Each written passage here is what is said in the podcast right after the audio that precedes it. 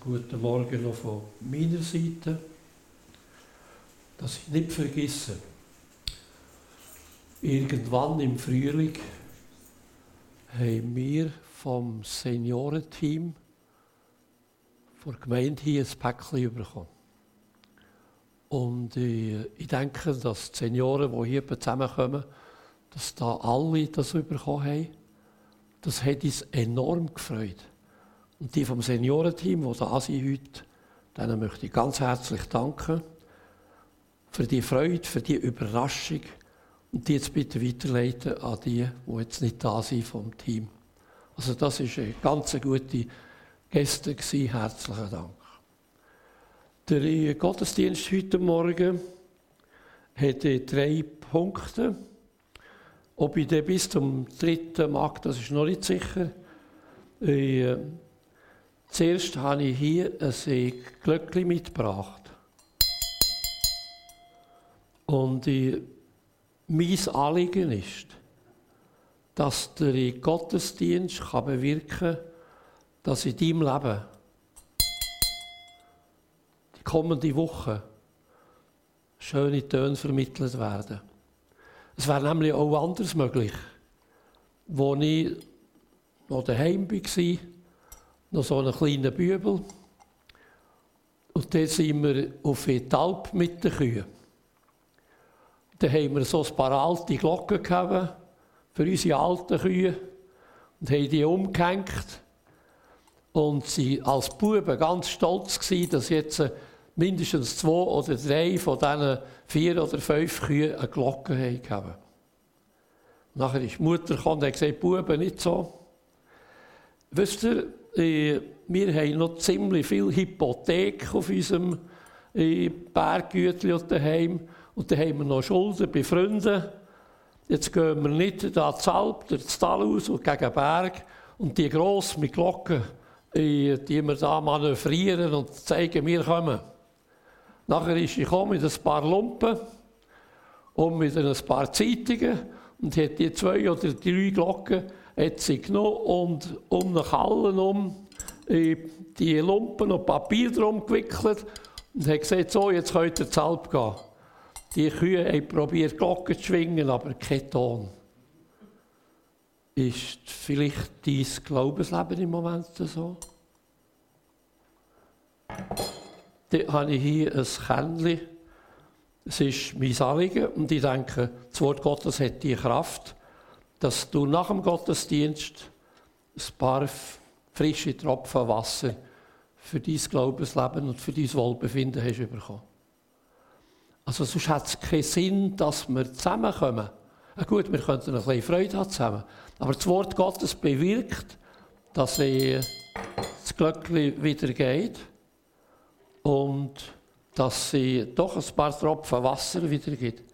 Nachher der dritte Punkt. Die habe ich gestern bei Grunders abgeschlossen, ohne zu fragen. Also wenn man fragen sollte, tust du das noch weiterleiten, Peter, gell? Ja, musst ihm sagen. Ja, dass ist ein Diebstahl passiert in seinem Land. Äh, die, der Halm hier, der hat verschiedene so Knotenpunkte. Einer, zwei, drei, vier, fünf. Ich bin nicht ganz sicher, ob das immer fünf sind, da bin ich nicht ganz sicher. Äh, mein Anliegen ist, dass ich äh, nach dem Gottesdienst, wenn ich eventuell, das kann etwa vorkommen, dein Glaubensleben irgendwo ist geknickt worden, dass du darfst heimgehen, dass wieder so aussieht. Es ist nämlich das Interessante, dass die Halme, die bleiben eigentlich nur dann stehen, wenn sie die Knotenpunkte haben. Das gibt einen Halt. Wenn da kein Knotenpunkt wäre, dann wären die Erntefelder alle so. Und mein Anliegen, mein Wunsch, aber auch meine Überzeugung, das Wort Gottes bewirkt, dass sie äh, wenn du so sollst kommen, dass das langsam hochgeht im Verlauf vom Gottesdienst. Ähm, vom Thema her könnte man vielleicht es so formulieren. Es geht heute Morgen um Freiheit. Es geht um Prüfungen und es geht um Frucht. Vielleicht könnte man die Zusammenfassung so machen, wer die innere Freiheit fand, überlebt Prüfungen und sein Leben trägt Frucht. Vielleicht die, sind die an nicht mehr viel, vielleicht an das Glöckchen noch und an den Satz, wer die innere Freiheit fand, überlebt Prüfungen und sein Leben trägt Frucht. Das ist also nicht ein Zitat aus irgendeinem Buch, das ist mir selber in sich äh, weil die Tendenz ist so, dass man sehr stark mit Zitat reden und predigen und so. Und ich denke, wir sollten auch innere Impulse bekommen, dass etwas von, von uns ausgeht und nicht nur das, was man hier und dort lesen. Wobei, ich, ich tue gerne lesen, tue gerne auch noch schreiben. Also zum Ersten über unsere Freiheit, Malachi 3, Vers 20. Das ist äh, einer von den letzten Versen im Alten Testament. Für euch aber, die ihr mir die Treue gehalten habt, wird an jenem Tag die Rettung kommen, so wie am Morgen die Sonne aufgeht. So wird euch Heilung bringen und ihr werdet vor Freude springen wie Kälber, Zimmer beim Glöckli, die aus dem Stall hinaus auf die Weide dürfen. Während der Pandemie habe ich zwei Bücher geschrieben. Das eine ist die, das Paradiesfeigen. Das ist ein Buch, wo Gleichnisse in dem Alltag Flügel verleihen. Ich, äh, da komme ich nicht weiter drauf. Und das andere, das kürzlich ist rausgekommen, das ist im Prinzip so fast ein Luxusbuch äh, mit einem festen Deckel äh, Aquarellpoesie. Äh, die Überschrift ist die, äh, bei diesem Buch hier, zuallervorderst drin, beim ersten Artikel, bis ans Ende des Lebens springen vor Freude wie Kälber, die auf die Weide dürfen und das Glöckeli läuten. Immer ist das ein Schauspiel, wenn man das sieht, vielleicht nach dem Winter Kühe und Kälber aus dem Gehege wieder auf die Weide dürfen. Sie sind so richtig draussen, sie waren längere Zeit nicht mehr gewesen, wobei heute schaut man schauen, dass sie auch im Winter noch ein bisschen raus können. Aus dem Stall raus. Die Bibel sagt, wer Gott die Treue hält, wird Rettung und Heilung erleben. Also, es heißt nicht, wer für Gott weiß nicht, wie viel Macht wird Rettung und Heilung erleben, sondern äh, wird, äh, ja, wird Rettung, Heilung erleben. Es heißt, äh, wer ihm Treue haltet, also nicht wer dies und jenes unternimmt. Und da zur Ruhe kommen ihm Treue zu halten, vor allem mit kleinen Dingen. Dann kann man auch die grossen unter die Füße nehmen. Rettung und Heilung durch Treue. Gott Treue halten. Und nachher springen. Freiheit bedeutet das. Aus dem Stall raus. Während der Pandemie oder in anderen Nöten ist möglich, dass, sie, ja, dass man so wie ein Kalbli oder ein Rindli im engen Stall ist. Und viele waren wirklich eingegangen. Ich denke gerade an alte Leute. Eingegangen. Sogar in einem engen Stall. Aber ich, wenn das in unserem Leben der Fall ist, jetzt nicht wegen Pandemie, sondern wegen inneren Nöten und wegen einem Unfrieden, irgendwie eingeschlossen. Dann kommt hier die Stelle im Alten Testament, Gott treu zu halten, auch in schwieriger Zeit. Und der wird auch in schwieriger Zeit, auch in Pandemie, auch in Not, der Glaube nicht Schaden erleiden. Ich bin überzeugt, dass ein Kind Gottes durch Pandemie oder andere nicht nachher im Glauben nicht Schaden genommen hat, sondern im Glauben hat können wachsen. Das wäre eigentlich eine Kraft, die im Glauben ist, wo uns geschenkt wird, dass wir durch äh, Nöte und Schwierigkeiten nicht zurückkrebsen.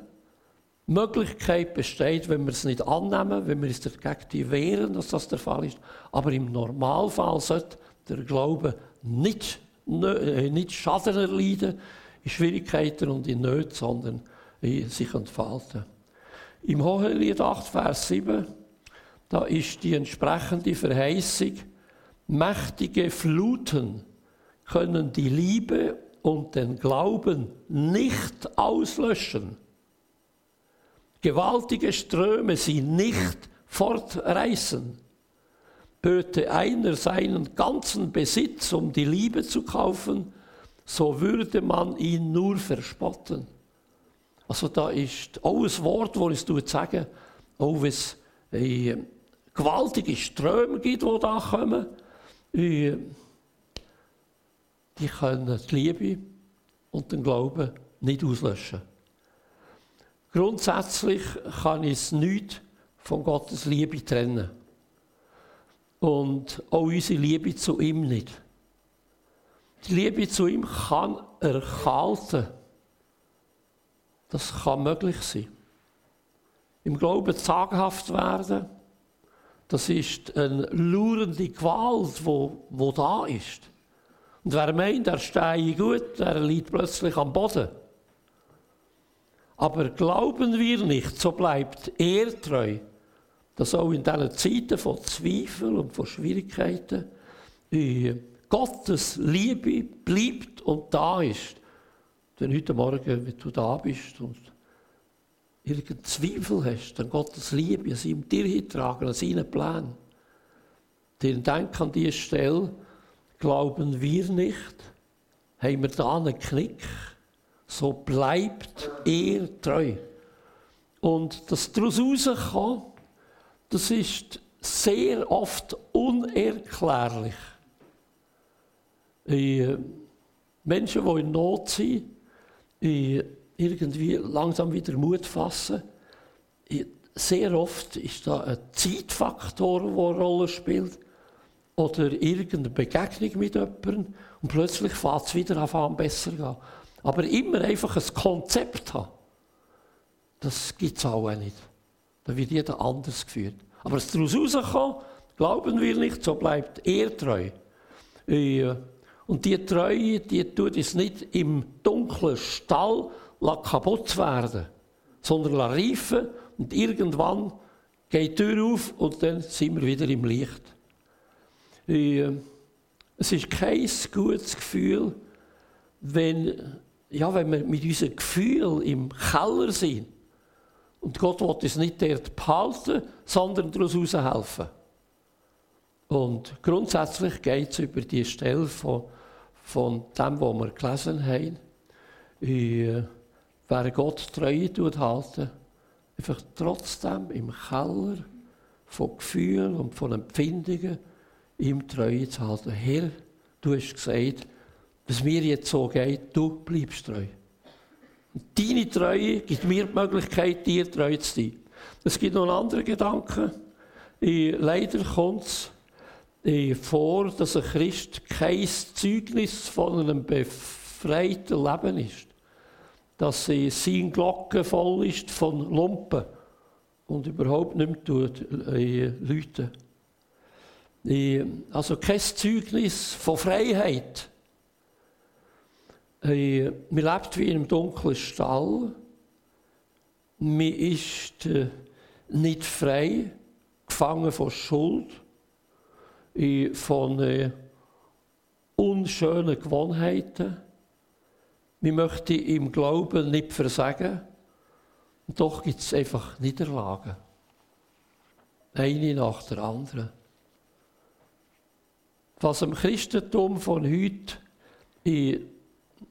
sehr oft not tut, sind Männer und Frauen, die das Geheimnis vom Überwinden über die Sünde in ihrem täglichen Leben irgendwie nicht kennen. Die Christen sind oft statt so richtig frei zu sein, in innere, schwere Kämpfe verwickelt und verstrickt. Und Jesus will da befreien.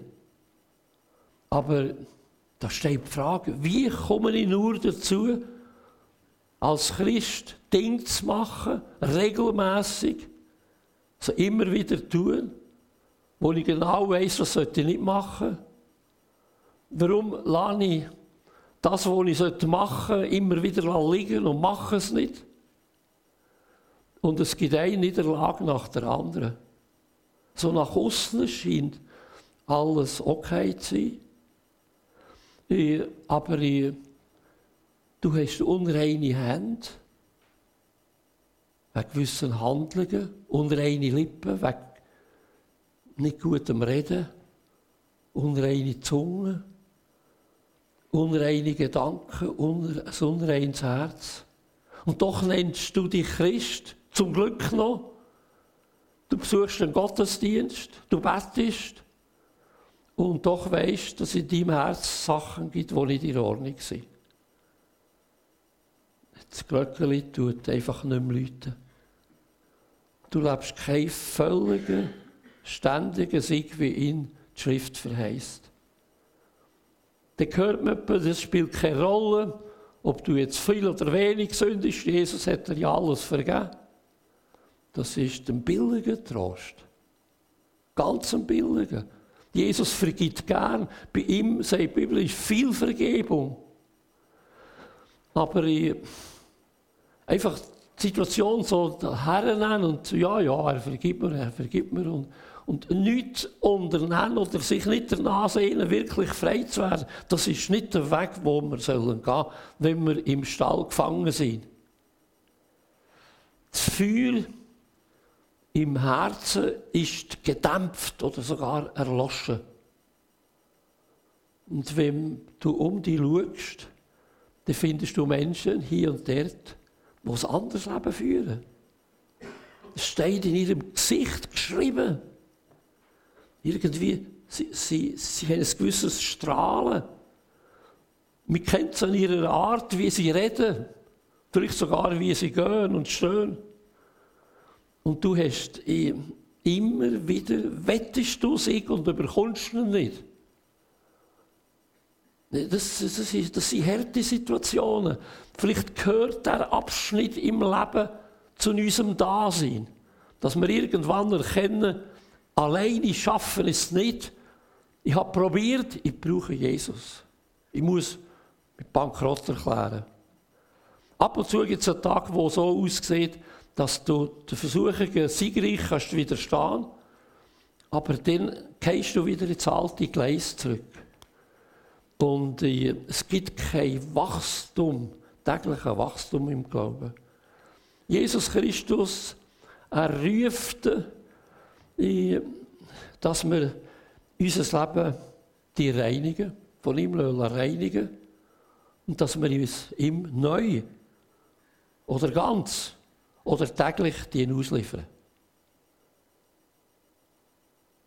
Die Entscheidung, die Entscheidung, sich Jesus zuzuliefern, immer wieder neu. Das wird die Lebensgewohnheiten, das Gebetsleben, das Bibellesen, die Opferbereitschaft, das Zeugnis und die Stellung zur Gemeinde von Grund auf ändern. Nicht zufrieden sein mit einer Situation, wo wir immer wieder am Boden liegen, sondern da damit leben, sondern sich ihm ausliefern, Herr, vielleicht am Morgen, auch heute so, wollte ich dir ganz hören. Wie soll das geschehen? Grundsätzlich geht es vor allem um die Frage, wenn wirklich in diesen Niederlagen Schuld und Sünde da ist dass man darüber einmal nachdenkt, ja, warum habe ich nicht einen fortlaufenden Sieg? Das heisst nicht, dass jemand, wo einen fortlaufenden Sieg hat, nicht auch Niederlagen hat, aber das soll die Ausnahme sein. Und dort gibt es Vergebung, und zwar eine totale Vergebung. Aber dort, wo das Ständige am Boden liegen da ist, da schlage ich vor, dass man diese Sachen eigentlich aufschreibt, wo man immer wieder versagt. Liste macht. Und nachher die Liste dem Herr tut bekennen. Punkt um Punkt. Und nachher, wenn man das gemacht hat, so verreissen und beim Grillieren ins Feuer gehen. Das gibt nachher den sehr lang guten Geschmack. Wenn die Schulden weg sind, die Schulden fort sind. Aber es, es geht dadurch, dass wir das müssen bekennen und nachher die Liste nicht aufbewahren, nicht am Kühlschrank anmachen, sondern zu verreissen und nachher sagen, Herr, ich habe das bekennt, jetzt ist es bei dir und du hast gesagt, du hast versprochen, ich tue dir vergeben. Glauben wir an das? Dass wenn wir mit so, so, so einer Niederlage, wo immer da sind, wenn wir das bekennen und ihm sagen und es nachher verreissen und neu wegen, dass er wirklich frei macht und vergibt. Das kann augenblicklich passieren, das kann vielleicht auch ein Prozess sein. Aber wenn wir unsere Sünden bekennen, dann ist er treu und gerecht, dass er uns die Sünde vergibt und uns tut reinigen von aller Ungerechtigkeit. Das Wort von Jesus ist keine Illusion. Wenn er das versprochen hat, ich tue die reinigen, ich will die auf einen, auf einen Boden stellen, wo das Fundament halten wo du nicht ständig musst Niederlagen haben Das Wort Gottes ist die Wahrheit, es ist Tatsache, es ist erlebbar. Und Jesus hat gesagt, wen der Sohn frei macht, der ist recht frei. Mit weniger sollten wir es nicht zufrieden geben. Sonst so als, als lauer Christ sind wir der nicht geretteten Welt gegenüber kein Vorbild. Der zweite Punkt, das ist die, das Kännchen mit dem Wasser drin. Psalm 42, Vers 2. Wie ein Hirsch nach frischem Wasser lechzt, so sehne ich mich nach dir, o oh Gott. Im zweiten Buch, das Aquarellpoesie, gibt es einen ganzen Abschnitt über das Thema. Ich, ich tue jetzt nicht das Thema zitieren, so vielleicht der eine oder andere Punkt, aber ich, in diesem Buch Aquarellpoesie geht es äh, darum, dass man könnte zur Besinnung kommen. Ich tue es gleich kurz vorstellen. In diesem Buch sind äh, Gedichte drin von mir, wo ich etwa vor, äh, ja, vor 60 Jahren, 55 Jahren um diese Zeit umeinander geschrieben habe und jetzt ganz neu überarbeitet. Das war eine riesige Arbeit. Und äh, das sind alles eigentlich äh, Gedichte mit biblischem Hinter äh, Hintergrund. Das ist nicht gedacht, dass man das Buch jetzt einfach dir hier liest, sondern am besten hat man es auf dem Nachttischli und so vom, vor dem Einschlafen, vom Nachttischli unter der Bibel. Also nicht drüber, unter der Bibel. Äh, aber so vor dem Einschlafen das irgendwo aufschlagen und noch so langsam ein Gedicht auf sich einwirken. Zum Beispiel, ich hebe meine Augen auf zu jenen Bergen, wo Gott in meinem Pilgerlauf mich stets will bergen. Das ist die, das ist die, wie eine, wie eine sanfte Schlaftablette. Du kannst gut schlafen nachher. Es tut wirklich beruhigen. Es ist ein Besinnungsbuch.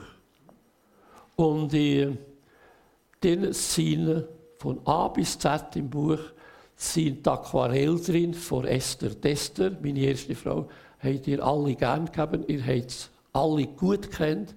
Ihr habt auch ihre wunderbaren Aquarell gesehen. Und das ist auch ein Andenken an sie. Und das ist eine Umrahmung von diesen Gedichten. Und alle die, die es jetzt schon haben bekommen haben, oder fast alle, ich kann ja nicht, nicht das verallgemein, die riesen Freude haben an so einem Buch. Ich, äh, ich habe es geschrieben, auch das erste, ohne etwas daran zu verdienen. Der Erlös ist voll für Togo gewesen, oder ist nach wie vor. Übrigens im Moment ist Melanie, unsere zweite Tochter, ist im Togo. Sie kommt, äh, ich glaube am 20. kommt sie dann wieder zurück. Sie war jetzt längere Zeit dort, gewesen, hat von dort aus Homeoffice gemacht und den Leuten dort geholfen, in diesem Projekt, wo wir so kleine Sachen machen. Das Buch hat geholfen, dass man hat viele Nahrungsmitteltaschen verteilt, den Hungrigen, den Tagelöhnerfamilien, die haben Angst gegeben, dass das Kind verhungern, weil der niemand mehr etwas verdient hat. Und so eine Tasche, da ist genug Sachen drin dass eine Familie etwa drei Wochen hat können, äh, damit leben ja, Zum Beispiel Riesenhaufen hat es drin gehabt, Hygieneartikel und so weiter. Und äh, wir haben ein paar Bücher mitgenommen. Die sind hänger im Eingang auf dem Stuhl. Die Aktion, die am Anfang war, jemand hat ein Buch gekauft für 30 Franken, dann hat er das Buch bekommen, plus so eine Tasche finanziert. Ähm, das war eine sehr schöne Aktion. Und jetzt äh, habe ich noch ziemlich Bücher und kaum mehr Seniorenvorträge, weil das jetzt nicht mehr möglich war. Vielleicht kommt es dann wieder. Und darum die wir die Bücher jetzt äh, unter das Volk bringen, indem das pro Buch kostet 10 Franken. Also wer gerne eins mitnehmen der kann es mitnehmen. Wer es nicht vermag, nimmt gleich eins. Ihr könnt Geld, die 10 Franken, Mai legen. Und wir sind dankbar für jedes Buch, das einen guten Empfänger überkommt, der denkt, das ist das Geschenk, das ich jemandem machen will. Also, das ist die zu dem Thema, wie ein Hirsch nach frischem Wasser lechzt, so sehne ich mich nach dir, o oh Gott. Es ist ein Thema, wo da drin ein Kapitel drüber ist. Der Psalmist tut sich vergleichen mit einem Hirsch, wo von seinem Gebiet ist weggejagt wurde und wo auf der Flucht ist. Er hat Jerusalem müssen verlassen und äh, es ist für ihn hart gewesen, weil er ist Tempeldiener war. Der gewohnte Rahmen war gesprengt. Also, er sagt, ich bin ähnlich wie ein weggejagter Hirsch, der auf der Jagd ist. Es war zur Zeit, wo der Tempel Jerusalem ist zerstört wurde, und zwar bei der ersten Zerstörung, also noch lange im Alten Testament zurück. Der Psalmschreiber, der Tempeldiener, hat Angst. Er hat das Gefühl, Gott hat mich verlassen.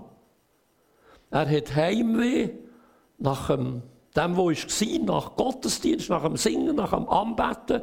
Und er war einsam. Das sind alles Punkte, die wir jetzt auch erlebt haben in der Pandemie. Alles, ein Punkt nach dem anderen. Der, der Psalm passt, Psalm 42 passt genau in diese Zeit. Viele haben diese Situation erlebt während der Pandemie. Es war nicht einfach, wie ich schon gesagt habe. Und der Tempeldiener hat gelächzt nach Gott wie ein Hirsch, nach frischem Wasser. Ich, gut, er hat nicht gerade erwartet, dass er so ein Kändchen irgendwo findet.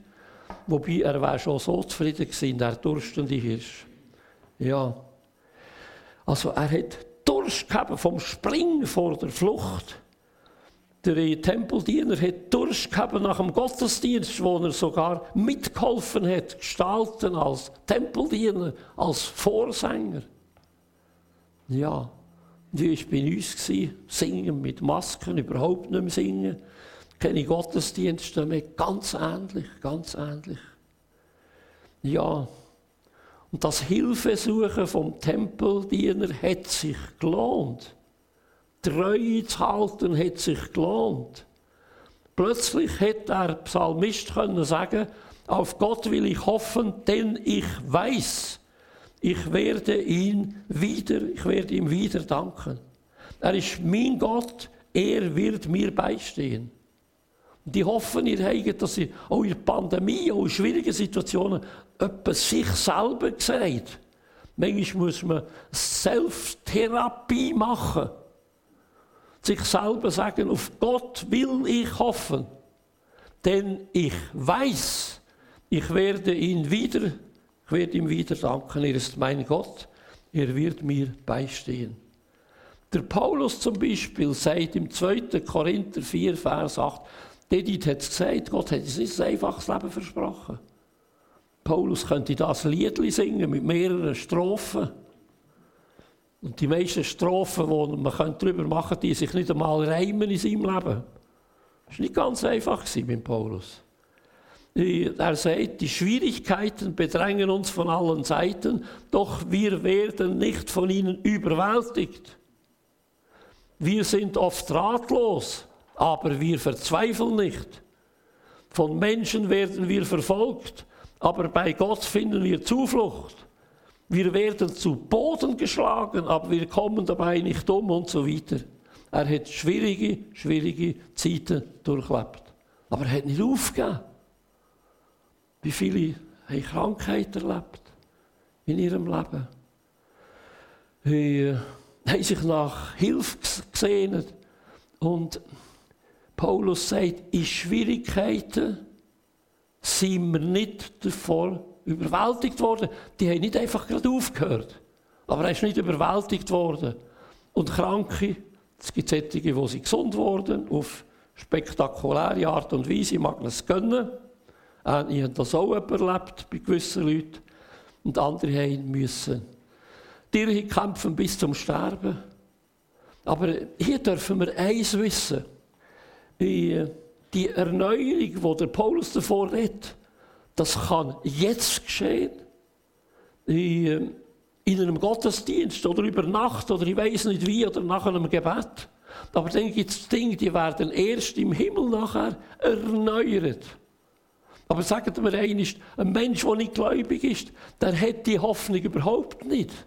Der stirbt mit seiner Krankheit und sagt vielleicht noch als letztes Wort, das war es gewesen, jetzt, jetzt ist Fini fertig, Schluss. Der Gläubige weiß, auch wenn mir jetzt nicht geholfen wird, wie ich das möchte, es gibt eine Auferstehung und in Auferstehung wird ich erneuert. Und ich, ich denke hier zum Beispiel, wenn ich jetzt an meine Situation denke. Als Kind habe ich das Mal einist intensiv und lang gebetet, dass ich, wenn ich am nächsten Morgen aufstehe, dass ich wieder mit, auch mit meinem rechten Auge sehe, das ich verloren habe. Am nächsten Morgen bin ich erwacht und ich habe probiert, die Augen aufzutun und ich sah nichts mit dem Auge. Voilà. Aber ich denke, das ist in Gottes Plan gewesen, dass ich das habe mein Leben lang. Aber das bedeutet für mich kein Glaubensknick. Auch wenn ich erst im Himmel beidseitig wieder sehen kann. Die Hoffnung bleibt bestehen, seht ihr? Äh, die Hoffnung bleibt bestehen. Denn äh, in der Herrlichkeit Leiden bringen uns eine unendliche und unvorstellbare Herrlichkeit, sagt der Paulus. Der Psalmisten ist schlussendlich nicht verzweifelt in seinen Not und er sagt, ich weiß, ich weiß. Es bleibt nicht so, Gott wird mir beistehen, jetzt oder in Herrlichkeit übertragen auf unsere Situation. Und Paulus sagt auch noch in Römer 8, 28, das eine aber wissen wir. Also auch nicht nur der Psalmist hat gewusst, auch der Paulus hat gewusst, der Glauben hat auch ziemlich viel mit Wissen zu tun. Das eine aber wissen wir, wer Gott liebt, dem dient alles, was geschieht, zum Guten. Der Louis Braille, er hat äh, sich mit einem Aalen im Atelier von seinem Vater verletzt. Er war Sattler. Er war dreijährig, hat ein Auge verloren, wir haben das probiert zu pflegen. Nachher ist die Entzündung auf das zweite über und Schritt um Schritt ist er nachher äh, blind geworden. Der Vater hat ihn gut begleitet. Er hat ihn auch gelehrt, mit einem Stock zu gehen. Er hat sich alleine nachher können im Dorf bewegen, in die Schule gehen, war wissenshungrig, hat gelehrt und hat nachher eine damalige Blindenschrift gelehrt kennen. Das waren äh, Buchstaben, die in ein weiches Papier sind gestanzt worden. Und dann hat man jeden Buchstaben hat man einstanzen ins Papier und dann mit dem Finger schauen, was ist das für ein Buchstabe und dann so lesen. Und der Louis der gesagt, das ist einfach viel zu kompliziert. Nur schon die Herstellung, denn das dicke Papier. Und wenn man das hat übersetzt in ein Buch, dann ist ein Buch, das normalerweise so dick wäre, ist nachher zwei- oder dreifach so dick gewesen, weil man so dickes Papier hat müssen brauchen. Und er hat sich überlegt, wie, wie könnte ich da irgendwie etwas erfinden. Und im Sommer 1824, da hat er als 15-Jähriger blinde Schrift erfunden, als 15-Jähriger. Die Idee, er hat gespielt mit den Würfeln. Und die Würfel, die haben in eine, zwei, drei, vier, fünf, sechs Seiten. Und anhand von diesen in sechs Punktmöglichkeiten auf jeder Seite. Beim 6 sind sechs Punkte, aber die Möglichkeit, es wäre überall die, die Punkte anders anzuordnen. Dort ist ihm die Idee gekommen, das wäre doch die sechs Punkte zu übersetzen in Buchstaben und Zeichen und hat angefangen daran zu arbeiten und hat äh, können mit der sechs Punkt Schrift, wo man nachher können auf dem Papier äh, äh, einfach spüren, hat er äh, 63 Zeichen dargestellt. Blindenschrift ist geboren worden und für Millionen von Menschen ist das zum Guten gewesen. Seht ihr, hier haben wir ein Beispiel von dem, was Paulus sagt. Ich weiß, Gott kann alle Dinge zum Guten wenden. Paulus hat das gewusst. Er ist mit 43 Jahren tuberkulos gestorben. Ja, eigentlich sollte die Gemeinde gestärkt aus der Pandemie kommen. Das ist meine Überzeugung. Und dort, wo das nicht der Fall ist, haben wir sehr wahrscheinlich etwas falsch gemacht. Nicht durch X, äh, durch X äh, Tätigkeiten, aber ich denke, eine Gemeinde, die vorher gut ist unterrichtet wurde, die Zusammenhang hat, die weiß, wie man auch einzeln überlebt im Glauben, die, äh, sollte das eben wirklich möglich sein. Laut Römer 8, 28. Der Kurt Locher ist äh, einer von unseren Missionaren, die man seinerzeit nach Sizilien geschickt hat. Wir haben damals, vor, was ist das etwa 40 Jahren, haben wir etwa 16 Missionare nach Süditalien geschickt. Hauptaspekt der Mission der VFMG war die Europaländer. Frankreich, Österreich, Italien. Für viele ist das zu wenig attraktiv. Das ist auch heute für viele zu wenig attraktiv. Man wird irgendwo her zum Menschenfresser oder weiß nicht wo. Und wir haben gesagt, die Nationen nebenzuchen, die haben auch das Evangelium nötig. Und das Interessante ist, dass die Ehepaar eigentlich alle das ganze Leben lang sind auf dem Posten geblieben. Die Situation heute ist ein bisschen anders, aber es gibt nicht viele Missionen, wo die Missionare heutzutage noch ein ganzes Leben lang bleiben. Ich sage nicht, es gäbe es nicht.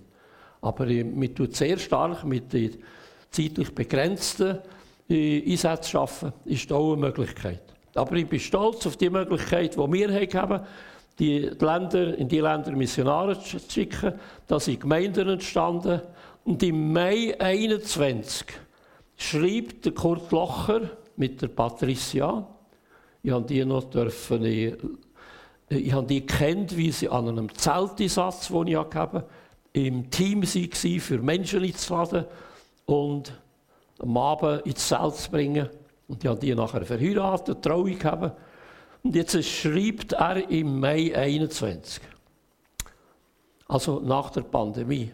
Wir sind dankbar, dass auch in dem Pandemiejahr unser Gemeindenetzwerk gut über die Runden kam. Besonders freuten wir uns, dass drei neue Gemeinden während dieser Zeit aufgenommen werden konnten. Also während der Pandemie. Neue Gemeinden aufgenommen. Und die, das Netzwerk ist nun auf 43 Gemeinden gestiegen. Und schon sind wieder zwei andere Gemeinden im Gespräch, um im nächsten Jahr aufgenommen zu werden. Wir danken unserem Herrn dafür, denn wir erinnern uns noch gut, wie klein unser Netzwerk angefangen hat und auch über Jahre geblieben war. Die eingeschränkte Gemeinde,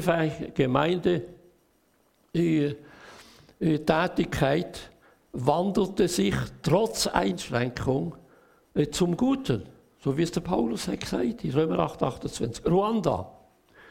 Ruanda am 25. Mai 2021 habe ich den Alfred Dobler, Mitgründer der Ruanda-Mission, gefragt, jetzt 25 Jahre nach dem Völkermord, äh, du, wie hast du verarbeitet damals? Du bist in Ruanda und eine blühende Missionsarbeit ist vernichtet worden. Häuser, Steinhaufen Häuser mit äh, gewissen Orten einfach die Fenster draussen, das Dach weg. Und viele Kinder, vor allem Buben, umgebracht, Mitarbeiter umgebracht, Völkermord.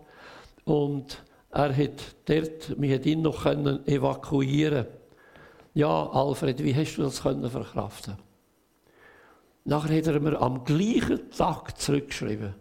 Bei unserer Evakuierung im April 94 sahen wir alles verloren zu haben. Wer aber heute einen Rundgang durch unsere Webseite macht, sieht fünf blühende Schulzentren voller Leben und Datendrang. Wegen des Völkermordes entstanden so viele Kontakte, inklusive mit Contaction. Wir waren von Ersten, die dort geholfen haben und fast 200 Waisenkinder ein neues Leben äh, ermöglicht haben. Und die haben wir unterstützt, bis sie das Studium fertig haben. Die helfen, das neue Ruanda irgendwie zu formen. Also er sagt, der Völkermord hat Kontakte ermöglicht, sodass wir heute treue Sponsoren haben dürfen, so etwas kann nur der Herr bewirken, der uns als seine Verwalter täglich neu befähigt. Heute gibt es 35 Kirchen mit 6000 Mitgliedern ungefähr. Das alles sollte uns Mut machen. Römer 8, 28 auf uns anzuwenden.